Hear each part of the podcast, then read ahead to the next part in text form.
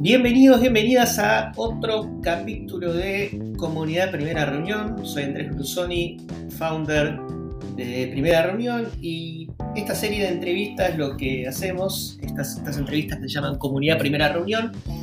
Entrevistamos a aquellos, aquellas personas que forman parte de nuestra comunidad de Slack eh, y un poco tratamos de investigar cuáles son sus mejores prácticas para hacer marketing y o ventas B2B. Si te interesa formar parte de la comunidad, es muy simple. Puedes ir al sitio www.primerareunión.com y ahí vas a ver que hay un botón que dice comunidad y ahí tunís. O en la descripción también del capítulo vas a encontrar eh, la información, el, link para, eh, también te cuento que en www.primerareunión.com vas a poder encontrar el mejor contenido de marketing y ventas B2B un capítulo más de comunidad, primera reunión, donde conocemos a todas las personas que forman parte de esta comunidad de marketing y ventas B2B, donde hoy, estamos en, este Slack. Así que hoy tengo el lujo de entrevistar, no es mi primera reunión, es mi segunda reunión con, porque otro día tuvimos uno de los primeros meetups del canal de Slack con él. Así que les presento a Iván Andrés Tabachnik, cofundador y director comercial de Novas. Iván, ¿Preparado para nuestra primera reunión? Sí, gracias Sandy, y bueno, nada, por un poco la, invitación y bueno, por armar la comunidad que la verdad que de vuelta, o sea, la vez pasada tuvimos el, meetup, salió, salieron cosas muy buenas y, muy positivas, así que la verdad que es, una dinámica que creo que de a poquito va, creciendo y se va potenciando, así que nada, gracias también por, por tomarte todo ese trabajo. Buenísimo, buenísimo. Vamos, que así crezcan, que más empresas de, Latinoamérica, bueno, de España también hay muchos que, sigan, que mejoremos un poco el, alimentemos la vara a nivel ventas y podamos crecer. Así que a eso, a eso apuntamos con, todo esto. Así que para empezar, primero, para introducir, me encantaría saber qué hacen, qué problemas resuelven y para quién en Novas Group. Bueno, mira, Novas eh, lo fundamos hace tres años eh, con un socio que es eh, Santiago Falsone. Habíamos venido de trabajar en tecnología con él, o sea, yo nada que ver, trabajé en su momento con impresión 3D, después con Santi tuvimos un emprendimiento de realidad virtual y lo que nos dábamos cuenta era que en general, eh, digamos, nosotros tuvimos muy buenos resultados comerciales desde el punto de vista de relacionamiento, o sea, llegamos a prensa, llegamos a todos los key players. El problema era que lo que vendíamos no, no, no llegaba, digamos, al mercado, porque estábamos muy verdes en, lo que era la tecnología para, para el mercado de Latinoamérica.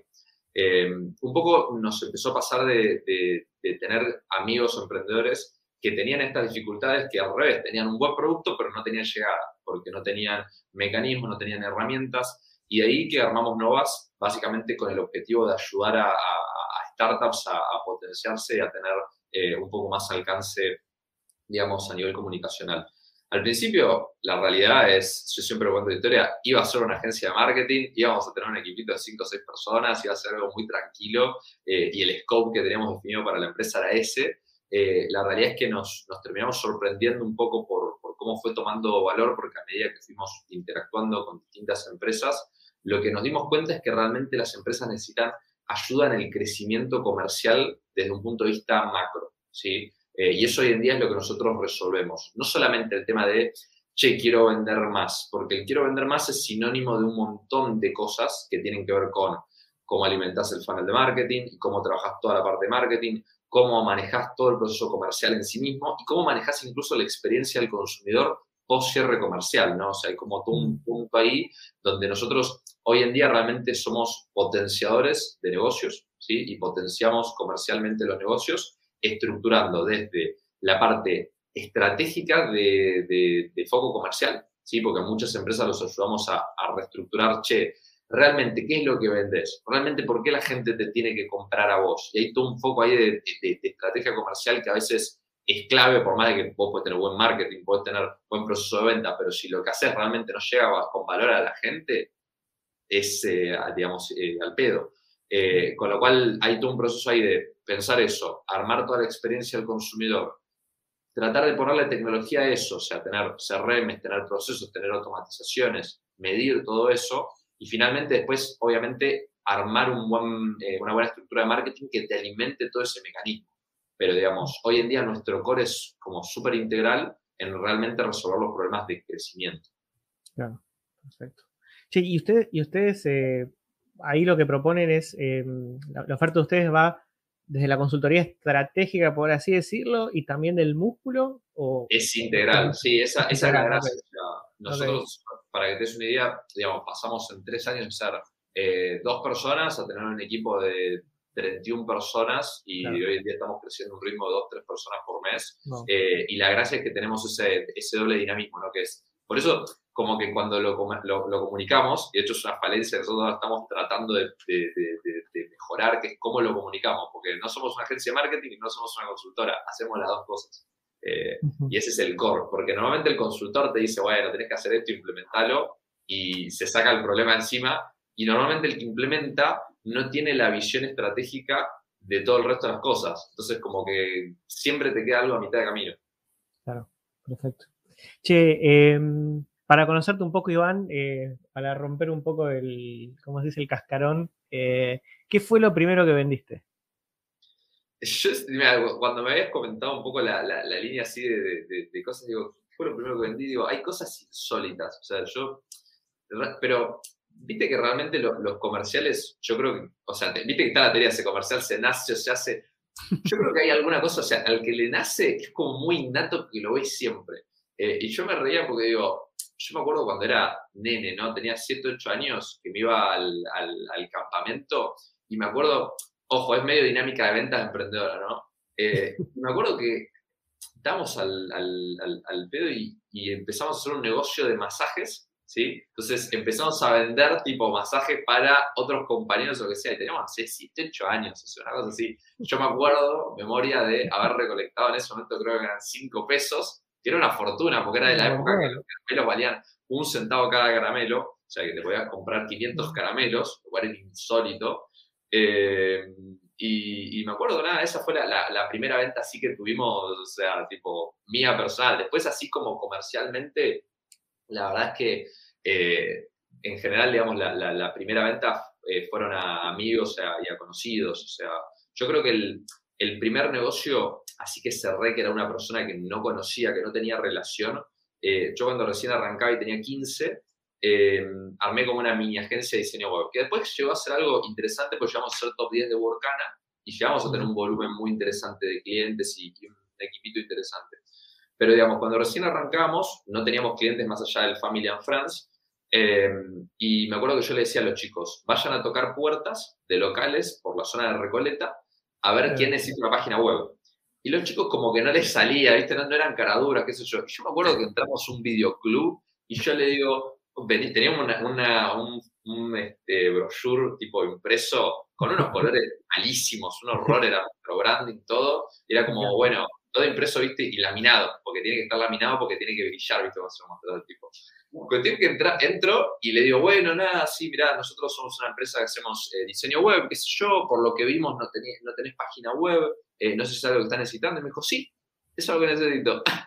y fue el primer cliente que tuvimos que fue un videoclub, que en realidad ni siquiera hacía de videoclub, hacía de, de, de viste ese proceso de llevar la VHS a digital. Su negocio era ese, el tipo se dedicaba a eso, eh, seguramente tenía videoclub y aparte seguramente, no sé, tendría algún otro negocio raro en el medio, pero bueno, ese fue como el primer cliente venta que hicimos, así que fue lo más frío que vi en, el planeta, digamos.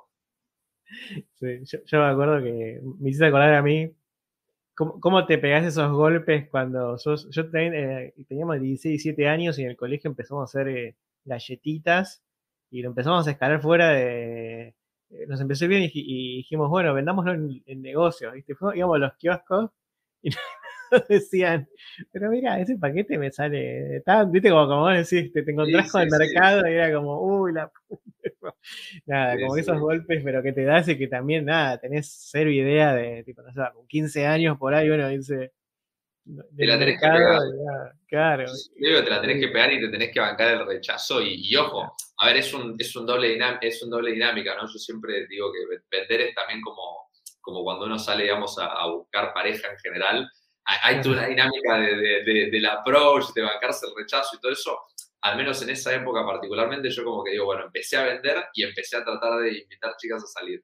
Y no hacía ninguna de las dos bien. Y después, bueno, fui aprendiendo y más o menos le encontré la vuelta a las dos y bueno, logré lo positivo, digamos, en esos sentidos. Pero es como un doble aprendizaje, ¿no? claro en los dos frentes. me, gusta el, paralelismo de tu vida profesional y emocional en, ese momento. Es que era así, era, es que, a ver, yo siempre lo comento personalmente y por ahí, viste, a, otro le, sirve. Yo me considero en realidad una persona introvertida, no soy una persona extrovertida. Eh, y siempre digo que soy un introvertido que se entrenó para ser extrovertido. O sea, que logré como desarrollar cosas para ayudarme a sentirme cómodo, qué sé yo, y, y a ver, después, bueno, nada, o sea, lo fui logrando con, medios, dando charlas, eh, saliendo en tele y perdiéndole el, miedo, digamos, a esas dinámicas. Pero al principio yo siempre me río con mi novia porque le, digo, yo cuando era chiquito, a mí me daba miedo pedirle eh, el ketchup a, la, persona que nos estaba atendiendo en un restaurante. Entonces yo siempre le decía a mi viejo, che viejo, ¿le pedís el ketchup a la mesera para que me lo traiga? Y nada, o sea, hoy en día sí, soy al revés, soy muy cara dura cuando tengo que hacerlo, pero de vuelta, es como que me entrené para hacer cara dura y para poder tener esa dinámica. Igual de a poquito los introvertidos nos vamos metiendo más en, en las ventas, más con un consumidor que, que, ya investiga, que tiene bastante información en la mano, ¿no? Pero bueno. Sí. Sí. Che, eh, ¿Cómo, ¿Cómo, está conformado hoy el equipo de, de, Novas Group? Me dijiste que son 31 personas. Este, ¿cómo, ¿cómo, es la estructura hoy? Sobre todo lo que es marketing y ventas, pero contame igual todo. La realidad es que estamos, o sea, a ver, estamos creciendo un montón a tal nivel de que de vuelta la estructura está cambiando todos los días. O sea, de hecho, a ver, eh, la última incorporación así como flamante que tuvimos fue, nosotros ya teníamos una consultora, una persona, digamos, que nos ayudaba en consultoría súper estratégica en recursos humanos y ahora tenemos una chica que se llama Estefanía que se dedica full time a, recursos humanos para nosotros, em, porque, digamos, el volumen al cual crecemos requiere eso. Nosotros hoy tenemos, eh, digamos, o sea, dos o tres patas de, servicio core. Por un lado, tenemos células de trabajo, que son, o sea, tenemos la, organización estructural, que son los socios, y la dirección es dirección mía comercial. Uno de mis socios se encarga de la, de la parte administrativa financiera. Eh, el, otro se encarga de la parte operativa y mi socia se encarga de la parte de comunicación, digamos, de la empresa y de marketing per se de la empresa. Después, digamos, en lo que es operación, nosotros tenemos creo que unas eh, ocho células de trabajo, ¿sí? Que están compuestas de un account manager, un analista, una persona de diseño, un recurso muy particionado de web para soportes, digamos, de, cambios que a veces suelen pedir los clientes y en algunas células en particular algún recurso de copywriting. ¿sí? para, todo lo que es escritura, porque hacemos todo el servicio de blogs y todo eso. Después nosotros tenemos una célula especial que se llama, que es una célula de proyectos, que elaboramos eh, haciendo proyectos de diseño web, proyectos de UI UX, proyectos de product thinking, que es una PM, dos personas de UI UX y dos personas de desarrollo. ¿sí? Esa es la célula de proyectos. Y después tenemos una célula más de HubSpot, que son dos consultores que implementan, digamos, eh, HubSpot como CRM eh, y hacen todo lo que es eh, implementación, capacitación y, eso. Entonces, un poco más o menos la, estructura, ¿no? Los socios, las ocho células y la parte de proyectos y la parte de caso. Muy bien. Y ahí la parte comercial sería la que manejan con los socios, digamos, ¿no? Los, Fundamentalmente la, parte comercial la manejamos entre, principalmente yo junto con Gis, que se encarga de la parte de comunicación y ella también aparte tiene mucho contacto con, con grandes empresas, entonces canaliza mucho por ahí.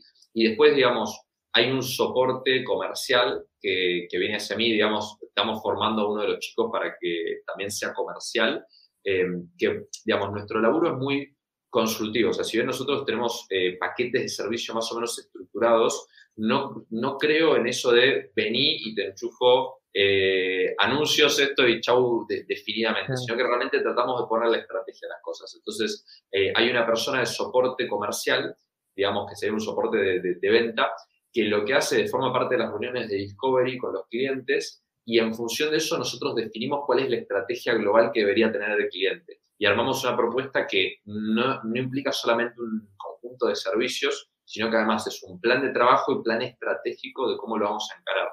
Eso también es lo que nos diferencia. No es que yo te diga, toma, contrata el paquete 1 o el paquete 2. El paquete 1 se adapta a tu estrategia, a tu foco, y ese laburo de adaptarlo lo hace, digamos, eh, una persona que, se llama Lucas, que tiene el foco en eh, conocimiento de marketing operativamente, ¿no? No, no solamente es comercial de, poder salir y presentar la propuesta. Che, ¿y cómo y qué, estrategias son las que tienen hoy para salir a buscar los clientes? ¿Cómo, cómo están buscando nuevos clientes para, para Novas? O no sé si buscan también clientes para sus clientes también.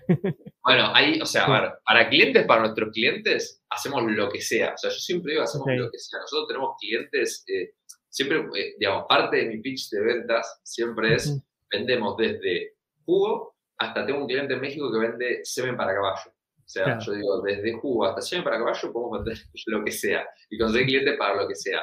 Ahora, nosotros internamente, a ver, digo, los primeros tres años de la empresa fue una locura porque esto fue todo recomendación, la verdad. Lo cual es como contraproducente porque si somos una empresa de marketing deberíamos tener eh, campañas totalmente estructuradas y eso. Y la realidad es que, digo, los primeros tres años, eh, digamos, el volumen de recomendación que teníamos era tan alto que no dábamos abasto estructuralmente para crecer y decir, bueno, abro la canilla hacia más clientes. Nosotros durante el año pasado eh, tuve básicamente un cliente con el que arrancamos y le mostramos todos los procesos que implementamos y me dijo, che, esto está buenísimo, pero no lo veo implementado en Novas. y yo le digo, bueno, sí, es verdad, tenés razón. Pero pasa que si me empiezan a llegar oportunidades, no tengo cómo atajarlas. Eh, y el laburo del, del 2021 fue ese, ¿no? Fue profesionalizar mucho los procesos y armar mejor el equipo y armar la dinámica de hiring para poder crecer rápido. Entonces, a partir de enero, implementamos varias campañas y varias acciones que estamos haciendo. Por un lado, tenemos campañas de Google Ads, hoy en día que nos traen, digamos, oportunidades. Eh, yo digo, Google Ads es, como muy pasivo para mi gusto, ¿no? Uno tira la red, es una inversión constante y van llegando cosas, pero, pero ayuda a alimentar el funnel. El único problema es que para nuestros servicios es muy difícil calificar, porque te puede llegar desde eh, un emprendedor que quiere tener una tiendita hasta un contacto súper importante que, que, es de una multinacional, por ejemplo.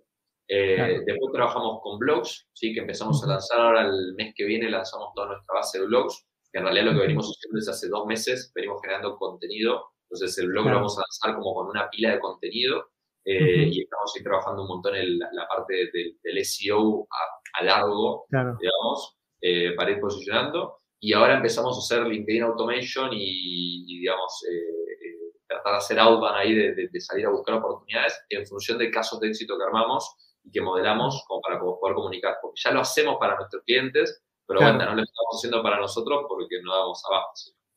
O sea, lo, que hacen ahí con LinkedIn Automation es buscan eh, como clientes que puedan dar caso de usos parecidos, digamos, ¿no? Eso, sí, hoy en día, por ejemplo, la, primera campaña que estamos lanzando ahora es Foco en Alimentos. Nosotros tenemos, te diría, 8 o 9 clientes que son empresas de alimentos en las cuales trabajamos e-commerce. E-commerce es adquisición de comercios, ¿sí? Eh, ejemplo, no sé, Pura Fruta, es un cliente nuestro.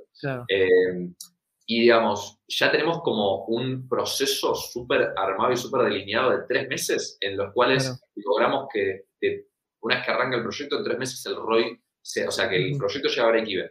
¿sí? Entonces, lo que le vendo al cliente es un paquete de tres meses, llegas a un break-even eh, operativo, contemplando nuestros costos y costos operativos em, del e-commerce. Y de ahí para adelante, el e-commerce crece. Entonces, en alimentos, como que ya te diría que, aparte es, lo, empezamos a correr con un par de clientes, o sea, el proceso lo armamos hace un año y en ese proceso sumaron clientes nuevos y te juro, me emociona cuando veo los resultados y digo, parece como que lo hubiéramos hecho de libro, que tipo, el ROI en tres meses era lo que calculamos, después el crecimiento fue el que calculamos y como que el, plan, digamos, porque uno lo puede planificar, ¿no? Ahora, después uno confía en su capacidad para hacerlo. Ahora que después que funcione y que lo veas que funcione tan como al detalle, eh, nada, es, es, tremendo. Pero hoy en día nuestro foco está en eso, en, en un cliente súper targeteado basado en los casos de éxito que ya sabemos que tenemos, en las problemáticas que ya nos imaginamos que pueden llegar a tener. Son clientes que filtramos sabiendo que tienen o no tienen e-commerce, que tienen o no tienen esa problemática y específicamente ahora de alimentos. ¿Sabías que además de estos capítulos de comunidad, todos los meses hacemos un webinar en vivo entrevistando a aquellos referentes en el marketing y ventas B2B? Eh, hemos entrevistado, por ejemplo, a Aaron Ross, autor de Predictable Revenue, que vino dos veces a primera reunión a charlar un poco con nuestra audiencia. Si te interesa eh, enterarte de cuándo son estos webinars, entrando al sitio www.primerareunión.com vas a poder, eh, seguramente te aparezca un pop-up para suscribirte o bien em, en la descripción también te dejo otro enlace para registrarte eh, en nuestro newsletter. Eh, el newsletter lo envío generalmente cuando hay novedades, no trato de spamear, no hacemos nada más que comunicar contenido de valor. Muchas gracias. ¿Cómo funciona? Eh, no, sé si, si, porque siempre que trabajé con agencias había un tema siempre de que algunas no podían trabajar con categorías, pues ya tienen un cliente. Eso ustedes dicen, no, lo importante es no ir con los competidores o no sé cómo hacen eso. Eh, siempre me es una dicotomía. No te puedo decir que tenemos definido un parámetro, porque la verdad que no lo tenemos. Eh, nosotros hoy tenemos una variedad de clientes bastante amplia en el sentido de que en general no se pisan, por lo menos en lo que es consumidor final. Sí, por ejemplo, eh, uno de nuestros clientes a, nivel LATAM es Synex, ¿sí? que es el principal distribuidor de Microsoft. y ahí trabajamos con un montón de empresas que venden servicios de Microsoft y que son todos competidores. Ahí nosotros lo que hacemos es, obviamente lo transparentamos, porque tenemos que decir, che, mira, yo estoy trabajando con tal. Tenemos NDAs eh, y cláusulas, digamos, obviamente, para, para, cuidar la base de datos y, todo, y toda la, política de privacidad que tenemos interna para los, eh, los usuarios y, las bases que ellos tienen y las estrategias. A veces, dependiendo del caso, se trabajan en células distintas, ¿sí? Y en muchos casos, si ya sabemos qué estrategia estamos haciendo, eh, lo, lo, que tratamos de hacer es como ayudarlos a dividir un poco el mercado, ¿no? O sea, decir, bueno, a ver, siempre eh, el, el, mercado en Latinoamérica es muy grande, es enorme. Yo siempre digo, es, más grande de lo que uno piensa. Entonces, ahí lo que tratamos de ver es realmente cuál es el foco de la empresa, más allá de que venda el mismo servicio, o pueden vender licencias para Microsoft. Pero una cosa es una empresa que pueda atajar grandes corporaciones y que tiene procesos para trabajar en grandes corporaciones, y otra cosa es una pyme que puede implementar cosas de más bajo nivel o más operativos. Entonces, eh, tratamos como de, de, lograr ese macheo. Hoy en día no nos pasó de tener clientes que compitan brutalmente así uno contra el otro, sean tipo, no sé, Uber y Cabify, que te contraten para hacer marketing. Pero bueno, es una política que la verdad, tío, la tenemos que pensar a largo plazo, que pensaría si, si nos toca alguna así, ¿no? Entonces tenés Outbound que eh, o LinkedIn, los hacen por LinkedIn, automatizan y personalizan con casos de uso.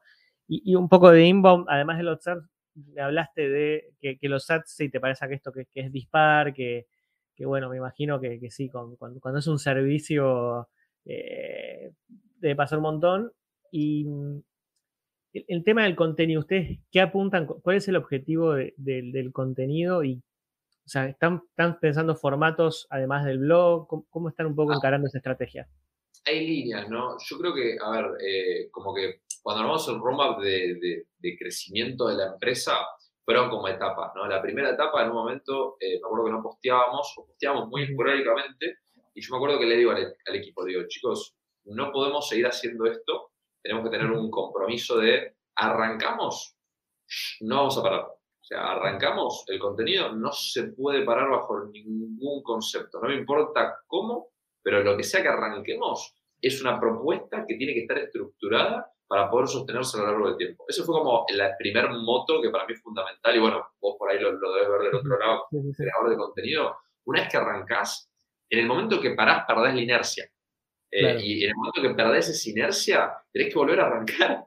O sea, no hay forma. El, el, e, es una cuestión de, de, de, de, aceleración. O sea, vos vas poniendo un montón de energía y, digamos, vas generando una velocidad y en el momento que frenaste un cachito, perdiste toda esa velocidad que ganaste. Entonces, eh, la primera condición fue esa, che, cualquier cosa que hagamos, sí o sí lo mantenemos.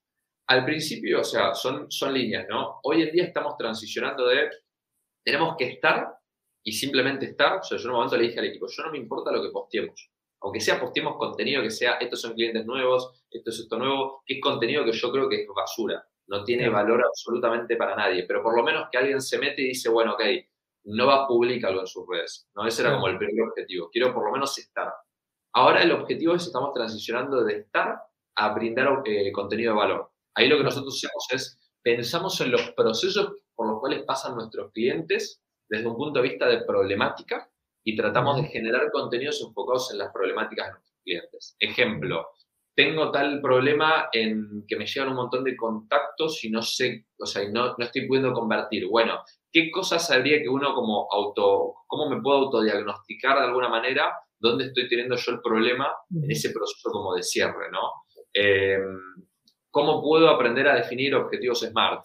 ¿cómo puedo aprender a definir eh, todo esto? Y hoy en día lo estamos trabajando con un poco más de contenido en redes sociales, con un poquito más de valor, sobre todo estamos a generar stories, ¿sí? con interacciones y cosas como para darle dinámica. Eh, los blogs, que, tienen un doble objetivo, SEO a full, digamos, porque está, los, trabajamos bastante por ese lado, pero al mismo tiempo contenido de valor. Y digamos, eso yo creo que es una etapa que va a durar de acá hasta ponerle junio, más o menos. Nuestro objetivo después de junio es empezar a meternos a full en audiovisual. ¿sí? ¿Por qué? Porque tenemos la capacidad, pero de vuelta necesitas, a ver, lo, lo, chequeamos un montón, necesitas un equipo dedicado dentro de la empresa que se dedique a generar eso. Eh, lo cual obviamente es costoso y es, este, digamos, te, lleva eh, un equipo dedicado para eso, es, una inversión importante. Entonces yo calculo que lo vamos a poder hacer, a partir de junio. Y ahí la idea es empezar a decir, bueno, hagamos podcast, eh, hagamos eh, contenidos de videos. Para mí el mejor referente ahí, que no sé si lo conoces, es SlideBeam. No sé si lo viste. ¿Cómo se llama? SlideBeam. Ok. Slide de, presentación y Beam tipo de... De, por, de poroto. De, de poroto, sí. Eh, y a mí me encanta el contenido que ellos hacen porque ellos tienen un software, tienen una empresa de software as a service orientada en armarte el pitch deck para, para, para levantar inversión. Y lo loco es que tienen una línea que hablan sobre emprendimientos, otra línea que hablan sobre el mundo emprendedor de, bueno, che, ¿qué tipo de rondas existen? ¿Cómo vos levantas inversión? ¿Cómo vos haces eh, hacen eh, company forensics donde ven, che, bueno, ¿qué pasó con Terano? ¿Qué pasó con eh, WeWork? ¿Qué pasó con...? Y te hacen como una cosa, y te digo, en cuanto a contenido, o sea, miralo porque es excelente. O sea, a mí me encanta el contenido que hacen y cómo le hablan a la comunidad desde un punto de vista aparte, y aparte lo están volviendo un negocio adicional, porque hoy en día les está yendo tan bien en YouTube que lo están volviendo un negocio en sí mismo. che, y no, pero está, está, buenísimo, porque sí, yo creo totalmente en eso, que es como que cuando haces contenido eh, no, no, tenés que enfocarte, tenés que enfocarte en los problemas de los clientes y todo lo que pasa atrás, este, mientras que coincida con ese famoso buyer persona, ¿no? Así que eh, eso contás está, está buenísimo y, y, aparte te da más recursos para, para, contenido. De hecho, hay una tendencia que, que, está apareciendo cada vez más, que es que personas que venían de una industria, como que te diga, no sé, vos le vendés a, a gente que hace semen de caballo y es esto industria, bueno, el chabón que estaba en el semen de caballo se pone a hacer el contenido del que le vende ah, y, es súper interesante eso que está dando también. Sí, sí, ahí hay como una transición muy fuerte de, yo creo que hay, hay, hay como una desmitificación mucho de, de las, al menos lo que vemos nosotros de las industrias eh, y, y, de, las estrategias y cosas. O sea, yo cuando arranqué, digamos, en el mundo más del marketing y de las ventas, es como que siempre había un librito muy establecido de cosas y siempre se hacía todo igual porque creo que a nivel, sobre todo corporativo, había como un cierto nivel de correctness general o, de como, bueno, todo tiene que ser así. Y yo creo que post pandemia, o sea, de hecho me pasa con clientes, nosotros la verdad que te digo, es una empresa joven y cuando nosotros tenemos un equipo que el promedio de edad está entre 20 y 30 años, o sea que somos gente que en teoría somos juniors con suerte semi-seniors, inauguramos con empresas muy grandes y, y empresas muy grandes confían porque dicen, che, pero necesito eso. O sea, de hecho me lo, dicen, yo necesito, nosotros somos reformales, venimos de laburar en corporaciones y de tener toda esta estructura y necesitamos que vengan y nos rompan esos esquemas. Eh, y yo creo que en, lo comercial pasó mucho eso, ¿no? Lo, lo vemos en la comunidad, ¿no? O sea, ¿a, quién se le hubiera ocurrido pinchar a un cliente mandándole un meme? o sea, hace que en los 90 vos hacías eso y te despedían. Eh, digamos, cambió muchísimo la dinámica hoy en día. Y eso es porque se informalizó muchísimo el mercado. Sí, tal cual. Che, em, Iván, ¿qué libros o podcasts recomendás eh, a, la comunidad? Yo creo que, a ver, de podcast, eh, la verdad que escucho como lo, normal o lo tradicional, o sea, tenés, no sé, a, Gary Vee, obviamente, que es un referente, ponele en, general. Eh, hay un podcast que a mí me encanta, que el que lo conoce te dice lo amo y el que no lo conoce y después lo escucha dice lo, lo amo, que es Freakonomics, que no sé si alguna vez lo escuchaste o lo, lo, lo viste. No, no, lo tengo en mi lista, pero eh, escuché un ratito de uno, pero está distraído, ¿viste? ¿Viste cuando no escuchás? Es genial para, a ver, viste que tenés, depende de qué objetivo tengas para el podcast, ¿no? Porque digo, hay gente que escucha podcast porque digo, necesito informarme de la industria, necesito como ponerle un podcast como esto, es, che, necesito entender más de la industria. Bueno, me sirve para eso. Ahora, a mí Freakonomics me gusta porque te ayuda a pensar. está inspirado la lógica en el libro Freakonomics, que después hay un segundo libro que es Super Freakonomics, que también es una lectura recomendada, que básicamente es como un approach económico a cualquier cosa de la vida cotidiana. Pero lo interesante es que no es solamente una cuestión de economía de tipo mercado y todo, y, digamos, lo tradicional, sino que, digamos, eh, es un entendimiento de la economía de asignación de recursos escasos y, optimización y, procesos. Entonces, lo interesante de Freakonomics es que todos los podcasts son distintos las temáticas, ¿sí? O sea, todos los podcasts tienen una temática distinta. El tipo entrevista cuatro o cinco personas muy polarizantes, o sea, como que le da una cobertura muy buena al tema y, es bastante imparcial.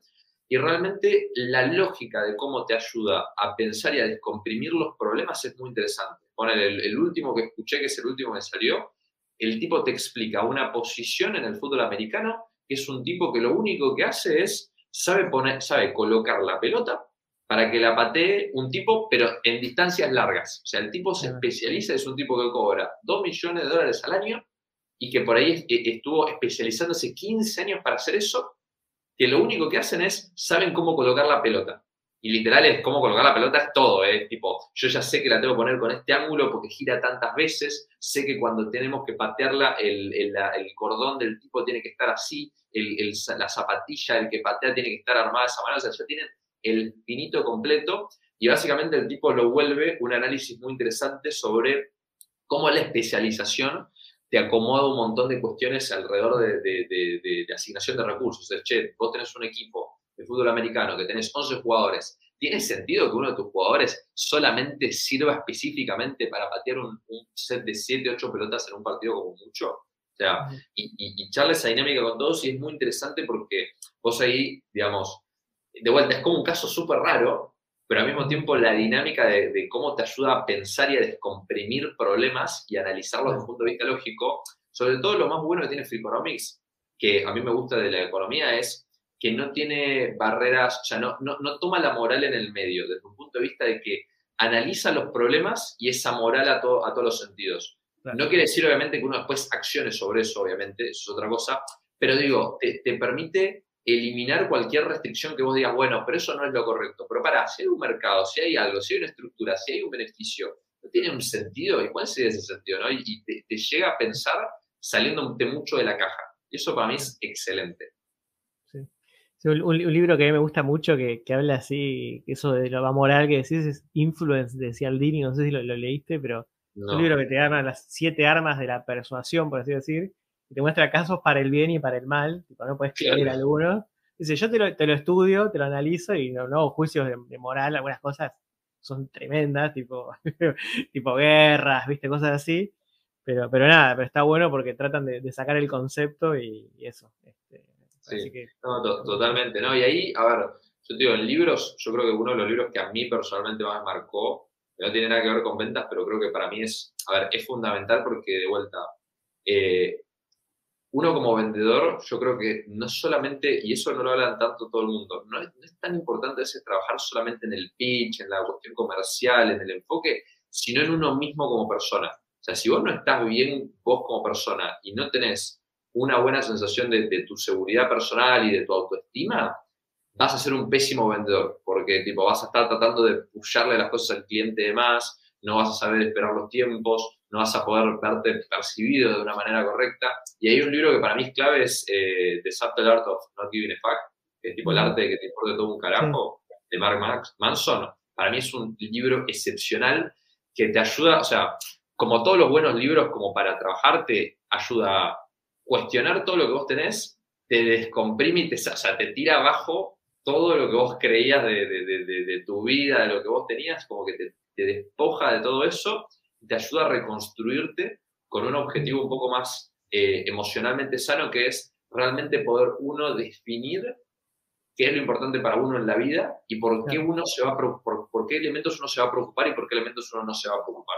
Y cuando algo te preocupa, entender que es una preocupación que vos aceptás tener, porque es algo que te importa en una cierta medida y no algo que te viene impuesto de un tercero o de una dinámica eh, que te termina afectando después negativamente. Eh, y eso para mí, o sea, de vuelta, yendo hacia un punto que, no es eh, técnico, me parece que es fundamental. O sea, si vos como vendedor, eh, más allá de tu trabajo, eh, no sabes por qué estás persiguiendo los objetivos que estás persiguiendo, no sabes por qué eh, estás vendiendo lo que estás vendiendo y no puedes encontrar ese vínculo en tipo la importancia de lo que haces, para mí va, o sea, puede ser muy bueno, pero va a haber desconexiones y, no vas a alcanzar el, potencial completo de vos como persona. Bien. Iván, para ir cerrando, última pregunta es, ¿algo que sepas ahora que te hubiese gustado saber cuando arrancaste a emprender, por ejemplo? Y hay muchas cosas, ¿no? Yo creo que lo más importante es que todo lleva mucho más de lo que uno piensa y el foco es más importante de, lo que uno cree. Eh, digamos, yo em, arranqué a emprender a los 15 años, hoy tengo 24, hice un montón de emprendimientos, em, pero el problema es que apenas algo empezaba a caminar bien, me enfocaba por ahí en otros temas. ¿sí? O sea, arrancaba un negocio, empezaba a facturar, empezaba a andar bien y digo, bueno, perfecto, ya, ya, ya está, me voy a otro tema. Y la realidad es que lograr que un negocio sea escalable, lograr que una cosa, requiere mucho foco, digamos. Yo en su momento cuando eh, dije, bueno, claramente tengo que hacer foco, estuve tres años trabajando en Novas y no hice más nada. Me enfoqué 100% en eso y construimos hoy día una empresa que en muchas cosas ya funciona de manera automática y sola porque tiene procesos y estructuras súper sólidas. Eh, para mí el, foco es algo que uno no tiene que dejar de estimar eh, a la hora de, emprender y hacer lo que uno quiera hacer. Es clave. Perfecto. Iván, si te quieren contactar, además del canal de Slack, ¿hay, otra forma? ¿O solo el canal? No sé. Directamente sí, obvio. Me pueden mandar un mail a iván.novasgroup.com, en Instagram estoy como Iván Andrés T. No subo casi nada en Instagram, en una época hacía contenido ahí y también eh, me había vuelto medio influencer, después la verdad que lo dejé porque me requería mucho tiempo. Eh, pero si no, directamente LinkedIn también, en okay. me encuentran y yo siempre digo, me he juntado a tomar café por las razones más extrañas, así que eh, siempre bienvenido a cualquier persona que tenga alguna duda o, o alguna inquietud. Bueno, bueno, muchas gracias Iván, ya lo conocieron, Iván Andrés Tabachnik, Novas Group, ya son 31 personas, están contratando 2, 3 personas al mes, hacen automation de LinkedIn, inbound, están empezando a hacer ya contenido de manera súper consistente. Iván, gracias por eh, esta primera reunión. Gracias a vos.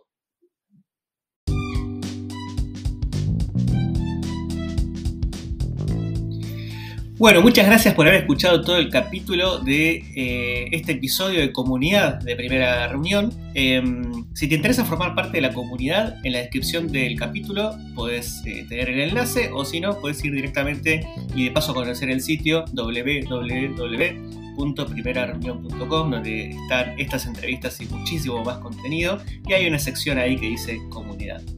También, eh, si te gusta este contenido, puedes suscribirte al podcast y si me querés hacer un favor más grande para hacer crecer este contenido y que llegue a más gente, podés eh, puntuar ahí en Spotify, tenés en, el capítulo, podés hacer un puntaje de unas 5 estrellas.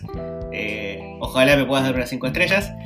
Y bueno, y también si lo podés difundir entre tu red de contactos, es lo que más ayuda a crecer esta comunidad y ser la número uno de Latinoamérica. Muchas gracias.